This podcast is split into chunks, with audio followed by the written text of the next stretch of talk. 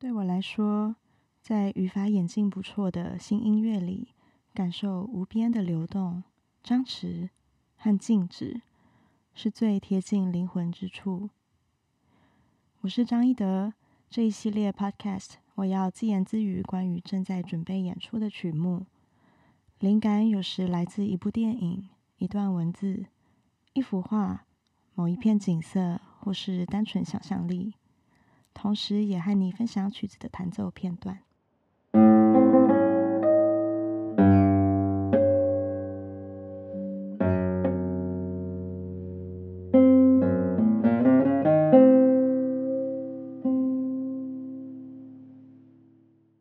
我的音乐如书写艺术，笔记下在时间和空间开放的边界，每个音都有独树一格的形状，例如。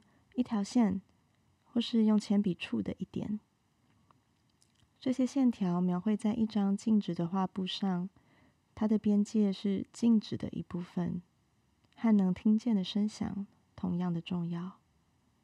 这是作曲家细川俊夫为他的弦乐四重奏作品《Silence Flowers》下的注解。细川俊夫一九五五年在广岛市出生。二十一到二十七岁，在柏林高等艺术学院和尹一桑学作曲。他的风格受战后德国前卫主义影响，他的作品里也融入很多日本跟中东传统艺术元素。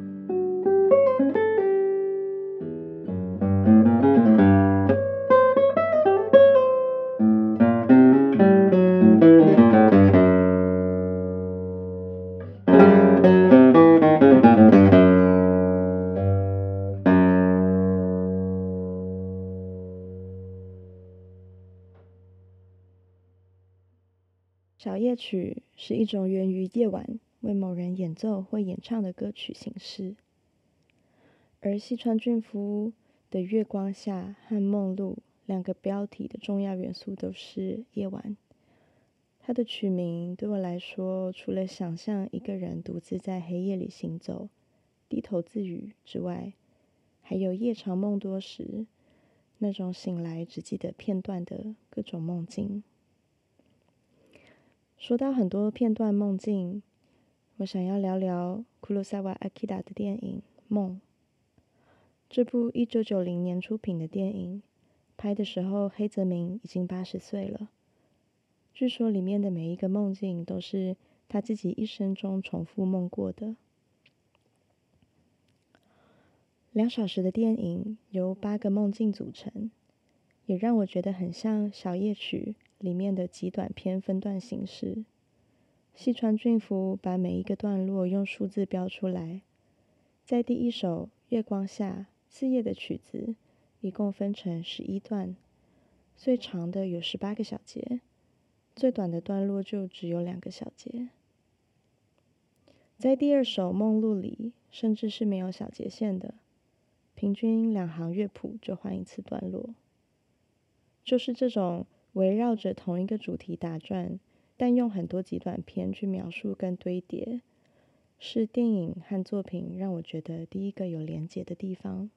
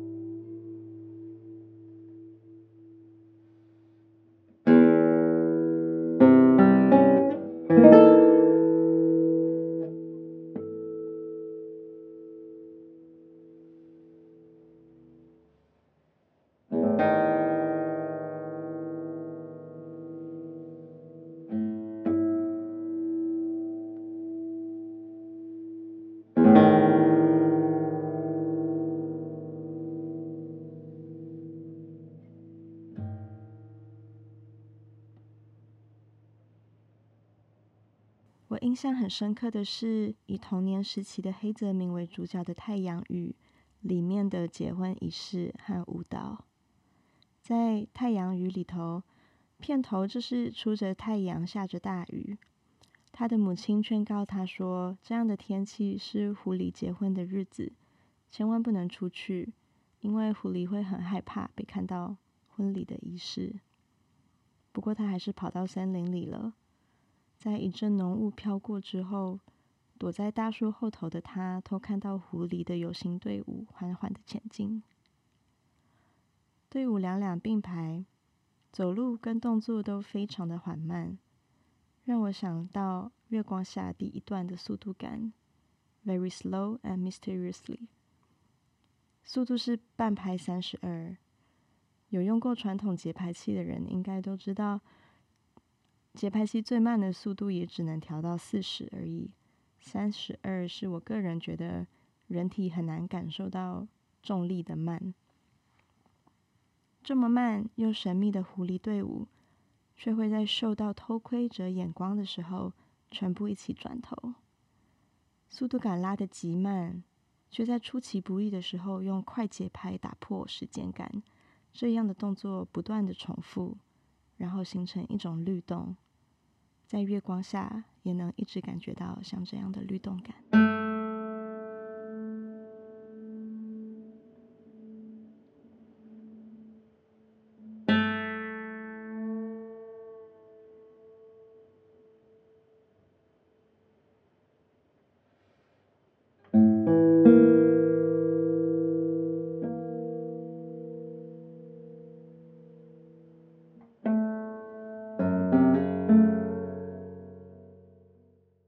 除了整首缓慢增加的速度感来堆叠高潮之外，特别让人注意的有一个需要明确模仿声响的段落。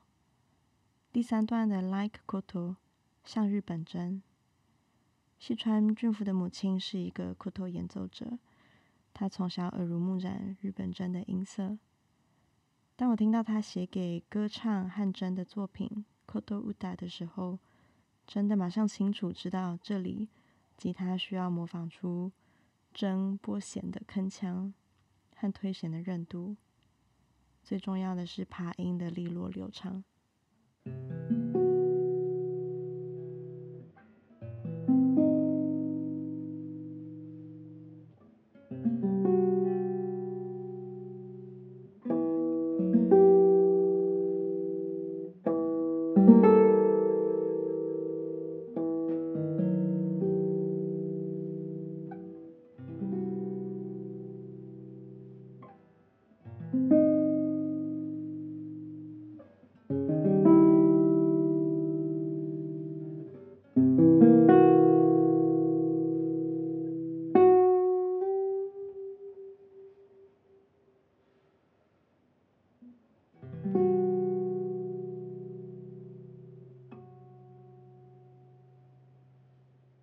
水波浮动着，一圈又一圈，光影洒在水面上，波纹经过影子，在拂过光时，闪得让人难以直视。这是梦露给我的印象。而梦露的每一段调式都只有五个音和七个音，并在每个段落交替。这样的结构莫名的跟匪句有连结。日文的匪句就是总共三句，有五七五字，一共十七个日文音组成的几段诗。十七世纪著名的松尾芭蕉 （Matsuo Basho） 也是作曲家很欣赏的诗人。他喜欢拿他的一首匪句来呈现他探讨声音和寂静之间的关系。寂静穿透实心，蝉鸣。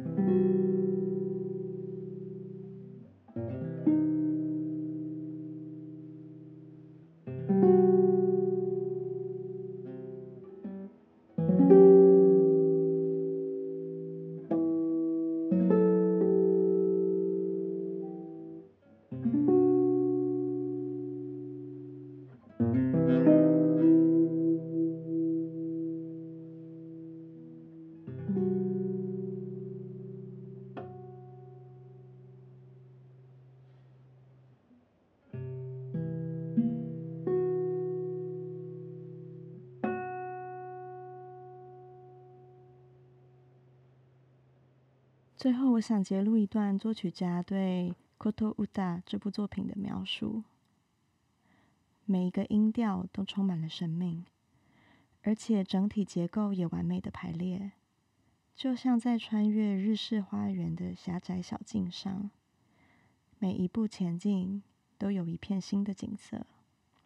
我们无法看一眼就拥抱整座花园，但是当仔细聆听，仅仅回想了片刻的声音时，就会意识到每种声音都带有一片独立的风景。